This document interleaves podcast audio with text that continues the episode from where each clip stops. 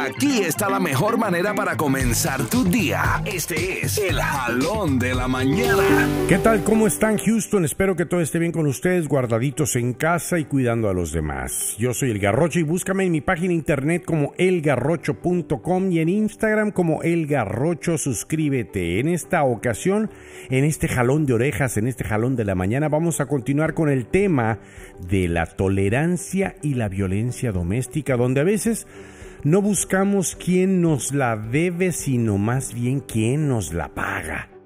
En estos momentos más que nunca, muchos de nosotros estamos como ollas express que vamos conteniendo presión, mucha frustración, reclamos, angustias, desesperación o esas incertidumbres y que al menor pretexto explotamos como ollas express llenando de frijoles al primero que se nos pone enfrente.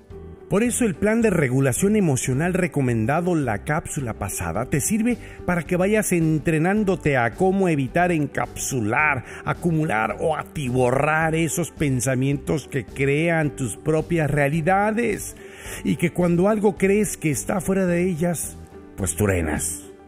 Esas explosiones hablan de ti, esas explosiones son hacia ti, hacia nosotros mismos, no hacia el otro. Son muchas veces manifestaciones hacia nuestra propia impotencia, pero le queremos echar la culpa siempre a los demás. Cuando aprendamos a entender que debemos de respetar las ideas y actitudes u opiniones del otro por ser un auténtico otro, liberaremos una carga innecesaria de conflicto interno que no hace más que dañarnos a nosotros mismos y por consecuencia a los que nos rodean. Recuerda que siempre la tolerancia te llevará a observar las situaciones que se te presentan desde el corazón, desde el amor. Y la violencia siempre te llevará a observarlas desde el rencor, frustración o el odio.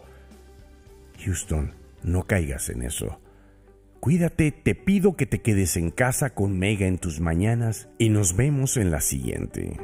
¡Arriba, corazones! ¡Ándale! Es Mega en tus mañanas con Jerry, Cindy y Vale.